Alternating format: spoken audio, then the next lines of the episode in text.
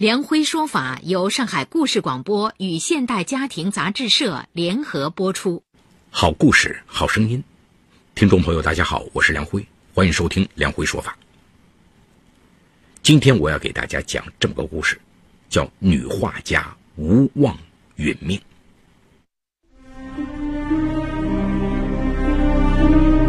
法治故事耐人寻味，梁辉讲述不容错过。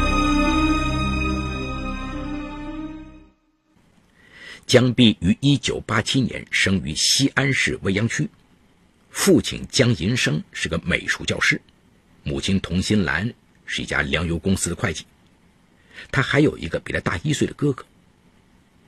二零零六年，他以美术几乎满分的优异成绩，被世界排名第七、联合国教科文组织唯一承认的中国美术类高校——杭州市西湖畔的中国美术学院油画系录取。二零一零年初，江碧经人介绍认识了在湖南一所理工大学担任副教授、来浙大进修的蔡聚才。蔡聚才很喜欢江碧，对江碧展开情感攻势，两人很快恋爱。大学毕业后，江碧跟随男友回到长沙，应聘进长沙一所大学艺术学院担任讲师。二零一一年四月，两人结婚。婚后，江碧发现蔡聚才隐瞒了比自己大六岁的事实，略有不快。但丈夫对她依顺疼爱，她没有细究。二零一一年九月，江碧考取西安美术学院油画专业硕士研究生。夫妻俩计划等江碧博士毕业后再回长沙生孩子。新婚的小两口此后过起了分居生活。江碧此时致力于解构油画，其作品多次被选送国外美术大展，成为国内崭露头角的青年女画家。江碧的名气渐渐被同学所知，纷纷拉她加入各种同学群。江碧的初中同学贺磊从群里看到了她的信息，要求见面。贺磊是江碧的初中同学，是初二下学期时转学过来的。身材匀称，相貌英俊，眉眼间总是有股野性，令人捉摸不透。二零一二年十一月十六号，两人在美院外一家咖啡馆见面。贺雷西装革履，穿着隆重；江碧衣着随意，首饰不菲。贺雷告诉江碧，他初中毕业后进了一所建筑工程学校学习图纸设计。跟着舅舅在全国各地做工程项目，现在在一家建筑公司做监理。当初他之所以没再跟江碧联系，是害怕耽误他的学业。后来想和他联系，却再也联系不上了。如今他已结婚。江碧也称，她和丈夫的感情还比较好，只是丈夫曾对她隐瞒了年龄，又远嫁长沙，不服水土。江碧把贺磊还是当成旧日同桌，不藏秘密。贺磊却听成了江碧对自己有意在向的诉苦，于是嘘寒问暖，言辞体贴。江碧当然也很高兴。十一月二十四号，贺碧的初中同学崔山灿、许杰等四名男生一起来到西安美院，邀江碧一起去终南山游玩。下山时，江碧扭伤了脚。贺磊二话不说，背着江碧下山。自己手背上扎了许多野刺儿，血迹斑斑，却一直坚持将江碧送回他租住的房间。江碧心里过意不去，让他拔完刺儿再走。贺磊不让江碧帮他拔刺儿，却将他压在身下，占有了他。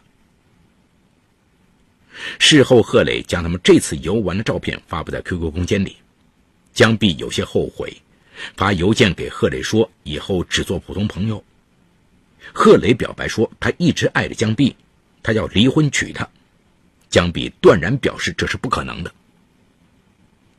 十一月底，贺磊找江碧借钱，称公司财务出差，有二十多名甘肃籍农民工被困西安，并承诺半个月后财务回来一定还款。或许是碍于面子，江碧在一家银行的柜台上分四次。共取款四万五千元交给了贺磊，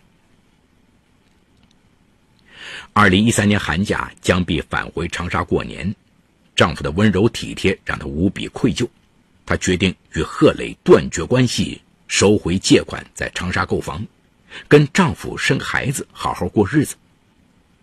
但令她惊愕的是，贺磊非但没有还钱的意思，反而在大年初一继续找她借钱。案发后，江碧的丈夫蔡聚才在笔录里回忆说：“二零一三年寒假，江碧一直和我在长沙。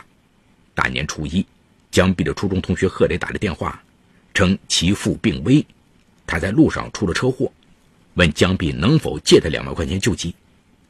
江碧问我要不要帮他。”还说贺磊是他初中同学，小时候他有些喜欢他，差点就成了自己的初恋。我听后还笑话江碧，那叫暗恋，不叫初恋。我劝江碧要慎重处理好同学关系。如果贺磊所说属实，这笔救命钱应该借，但这个决定还是他自己把握好。这个电话令江碧牵肠挂肚。二月十二号晚上。他就坐上长沙开往西安的高铁。到西安后，江碧打电话要贺磊告知他所住的医院，贺磊却称妻子叶凡现在在医院陪他，不方便。江碧只需把钱打到他卡上就可以。贺磊的话令江碧产生了怀疑。此后，他通过初中同学崔金灿得知，贺磊前一天还在和朋友喝酒，丝毫看不出车祸的痕迹。江碧感觉受骗了，便打电话质问他是不是在演苦肉计，目的是不想还钱。贺雷起初称他手里经过的工程预算款多则上千万，少则也有三四十万。江碧那点钱实在上不了台面，等正月开工，他第一时间把钱还的。江碧就把崔金灿的话道出来，贺碧只得承认他撒了谎，改口说。是两人的事情已被妻子发现了，现在两人正闹离婚，妻子答应离婚，但一定要他付一笔分手费，他手头有点紧，因此才想向他借钱。江碧顿时啼笑皆非，责问他为什么离婚。既然不爱，何必捆绑在一块活受罪呢？况且现在你给了我动力。江碧问他这话是啥意思？贺磊大声说。江碧，我这辈子要娶你。江碧气急，直接把电话挂了。三月二号，贺磊竟提着一袋脏衣服来找江碧，称他已被妻子赶出家门，问江碧怎么办。江碧反问他：“离婚与他有什么关系？”贺碧哭丧着脸说：“你得收留我呀！”江碧生气地说：“你个动辄签单上千万的大监理！”收留你的地方多的是，我这样想的，哪里容得下您这样的大菩萨？贺磊吃了闭门羹，就说：“江碧，真没想到你现在变得这么俗气和势利。”害怕激怒对方，无法要回欠款，江碧就推辞说：“即使他离婚，也得征求父母的意见。”贺磊又问：“能否帮他洗下脏衣服？”江碧心软了，就接过了塑料袋。随后，双方约定，贺磊三月九号还款，两人分手。这幕情景恰好被江碧的闺蜜徐敏看见。三月九号，江碧多次联系贺磊未果，她只得求助闺蜜徐敏。据徐敏在警方的笔录中称，三月九号下午，江碧给我发过来一个幺八零的手机，称对方是她初中同学，曾向她借了几万块钱。他联系不上对方，就要我帮忙联系一下。当天，徐敏也没有打通贺磊的手机。三月十九号早上，贺磊忽然打电话给江碧说，前段时间他和董事长开车去太原谈房产合作项目，忙得一塌糊涂。昨晚他回到西安时，才发现手机上有很多江碧打来的未接电话。他推测他可能急需要用钱，称他当晚下班后。想请江碧吃饭，顺便把欠款以及利息一并还给他。江碧顿时转怒为喜，哪里想得到，这是个死亡深渊。三月十九号晚上，蔡聚才给在西安读研的妻子打电话，电话不通。此后两天，蔡聚才打遍江碧在西安的家属以及亲友，大家都联系不上他。蔡聚才于是于三月二十二号赶到西安。当天上午八点多，他来到西安美院家属院六号楼江碧租赁的住房，敲了半天门，无人回应。随后，他与江碧的闺蜜徐敏一起找开锁师傅打开房门，却见江碧正蒙着头躺在床上，两只小腿露在被子外面。蔡菊才揭开被子，见妻子的脸上盖着一块白布。他揭开白布，眼前凄惨的一幕令他双腿发软，险些跪倒在床前。只见江碧面呈紫红色，已肿胀变形。蔡聚才报警。雁塔警方在现场勘查时发现，死者身着睡衣，尸体已经腐败，被子以及床单上有多处血迹。东墙角有一个已被撕烂的白色文胸。靠背木椅的两只扶手上均见残破的胶带。警方还在该出租屋的阳台绳子上提取到两条女士内裤。男士牛仔裤、男士衬衫各一件。经蔡聚才辨认，这些男士衣服不是他的。几天后，尸检报告显示，死者系机械性窒息性死亡，不排除死者被他人捂口鼻、扼颈时有软性物质如棉被等衬垫。另，死者的黄金首饰、一万元现金及一张建行卡已丢失。卡内有十三万元存款。该租房内外均为防盗门，开锁前门锁完好，种种迹象显示此案系熟人作案。据徐敏反映，三月十九号下午，江碧告诉他，当晚初中同学贺磊去他的住处还钱，并从他家中的电脑桌抽屉里提取到一个蓝色钥匙包，内有钥匙两把。经侦查实验确认。这两把钥匙系被害者租房的防盗门钥匙。面对铁证，贺磊终于承认其杀害江碧劫财的犯罪事实。据贺磊的供述以及相关物证，我们基本可以还原案发当晚的一幕。三月十九号晚上十八点，两人见面，先在外吃了饭。吃完饭，贺磊称先去江碧住处取衣服。两人再去附近的银行 ATM 机转账，江碧答应了。到了江碧住处，贺磊追问江碧能不能离婚嫁他，江碧坚决说不可能。他冲上去就解江碧的衣扣，江碧顺手给了他一记耳光，贺磊像头怒狮，很快将他摁倒在床上，撕烂了他的内衣，强行性侵了他。见江碧仍骂不绝口。他就用桌子上的胶带纸将江碧的手脚捆在木椅上，要他给出准确的离婚时间。贺磊的举止令江碧伤痛欲绝。贺磊，你真是个没人教的畜生！被父母遗弃一直是贺磊心上的伤。见江碧揭起伤疤，愤怒中的他，就拿起一个塑料袋死死捂住江碧的嘴。捂了一会儿，见江碧面色发紫。他就将塑料袋拿开，江碧便说：“你干脆把我捂死算了，这样我的尸体就可以和你在一起了。”贺磊闻言就一把推倒椅子，连同椅子一起倒在地上的江碧，头部被磕得鲜血直流。见江碧仍然在骂，他顺手拉下被子，死死捂住他的口鼻。江碧被捂得双腿蹬踏抽搐。等贺磊揭开被子。解除他手脚上的胶带，将他抱到床上，江碧已死亡。之后，贺磊给江碧的身体盖上被子，清扫了现场，并拿走了江碧的手机、房门钥匙、金银首饰，还在房中翻找了九千余元现金和一张建设银行卡。匆忙逃跑中，他竟忘了半个月前脱江碧洗的晾晒在阳台上的衣服。当晚，贺磊在高新区一个游戏厅狂赌。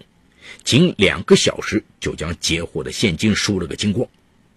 随后，他将江碧的金银首饰在咸阳一家金店贱卖七千八百一十九元，并将江碧的苹果手机藏在西安市郊皂河边的一个水泥板下，每天都过去开机看看。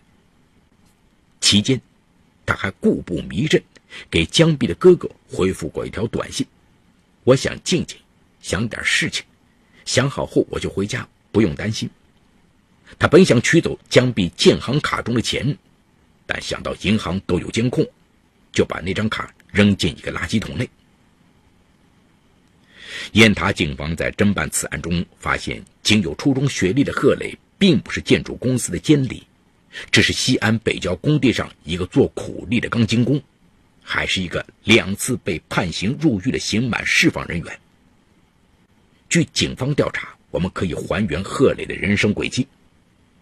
贺磊本名宋磊，上世纪九十年代初，宋磊的父母在西安市未央区三桥镇以补锅为生。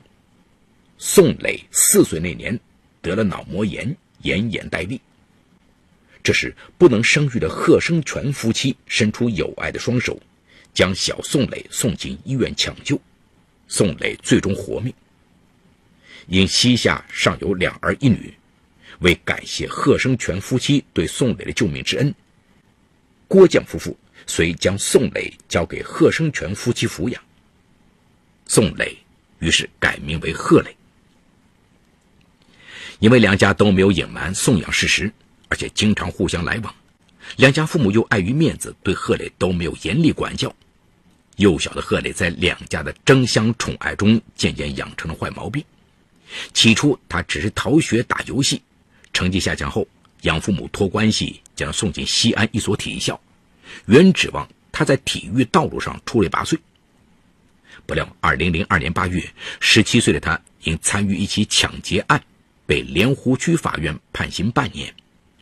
出狱后，2005年12月，他又因盗窃轿车再次入狱，被未央区法院判刑四年。再次出狱后，贺雷老实了两年，又开始四处游荡。二零一二年九月，养父给他娶了妻子叶凡，希望用女人和家庭拴住他。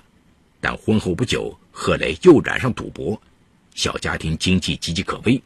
贺雷的养父母彻底失望，不再管他。贺磊见从家人身上再榨不出钱来，他开始把目光投向外面。他无意中听说初中同学江碧成了青年女画家，是部印钱机器，就盯上了他。谁知二十六岁的江碧感情单纯，对他的记忆还停留在十三四岁少男少女情窦初开的状态。贺磊略施手腕，江碧就投降了。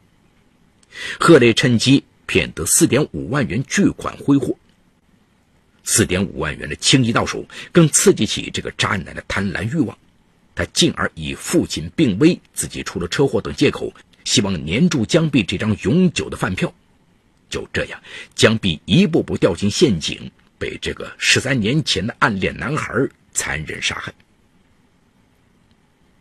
江碧这位国内极具潜力的青年女油画家，如果活着，其才情在未来不可限量。噩耗传来，他的老师和朋友们都深感悲痛惋惜，介绍他们联系的初中同学都感到后悔。江碧的父母亲人无不肝肠寸断。二零一五年八月底，西安市中院以故意杀人罪和盗窃罪判处贺磊死刑，立即执行。贺磊不服，上诉至陕西省高院，等待他的必将是法律的严惩。好，故事说到这儿就告一段落。故事中，犯罪嫌疑人贺磊为失明。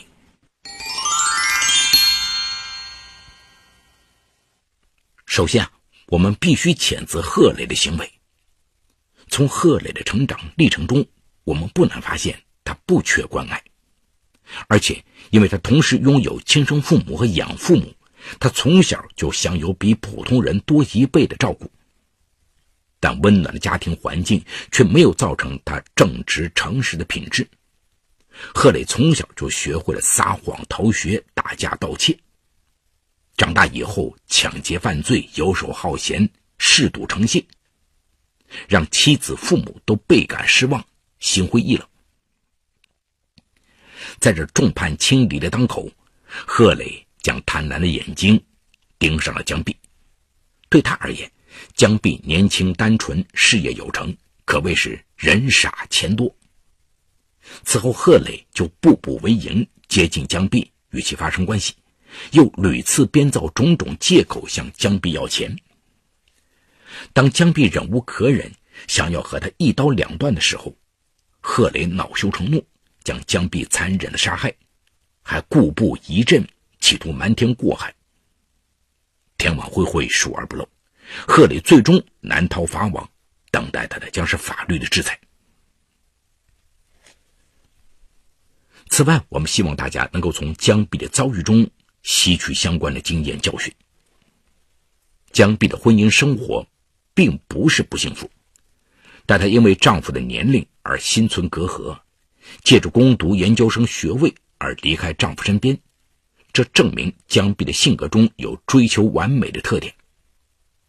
同时，由于江碧从小家庭幸福，生活美满，她没有经历过大风大浪、大磨难、大挫折，她的性格十分单纯善良，也因此他对贺磊能够毫无防人之心，对于贺磊借钱的种种借口也毫无警觉之心和分辨能力。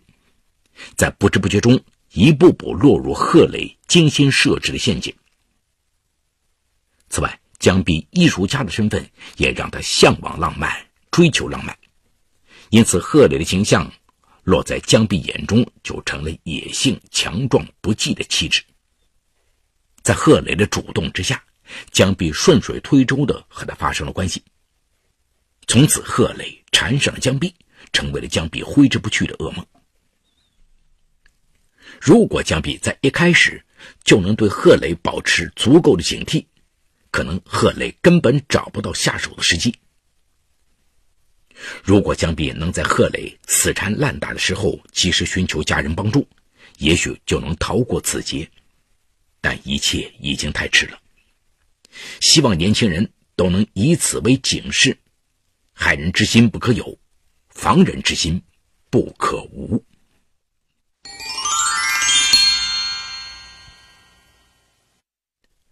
好，感谢长宁区人民检察院为本次节目提供的帮助。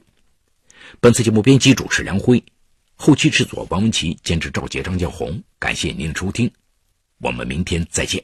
说法解律，民法析理，关注民生百态，记录法治进程。大家好，我是梁辉，欢迎收听梁辉说法节目。现在，请您发送“阿基米德”四个汉字到幺二幺幺四，获取下载链接。并关注“梁辉说法”节目，我们将与你在线下进行零距离的互动，欢迎你们的加入。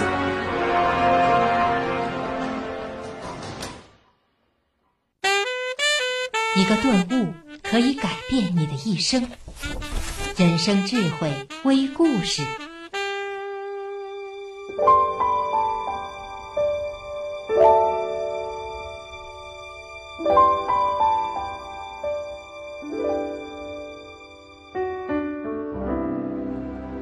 拿什么装点心灵？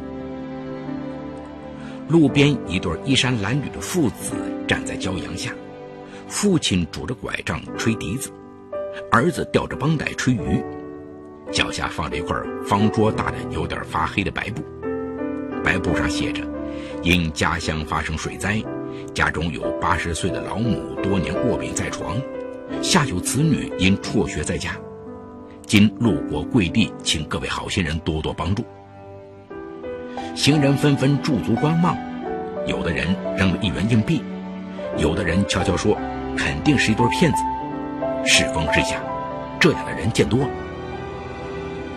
下午，在一个广场口，一个失去双腿的老人说着快板，诉说自己艰辛的人生，旁边围了一群人。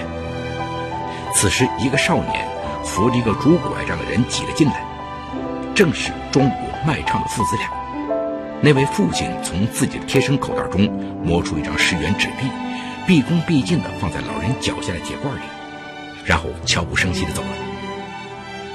世界上最美丽的花，往往开在无人知晓的地方。小小的善良，能让我们的心灵开花。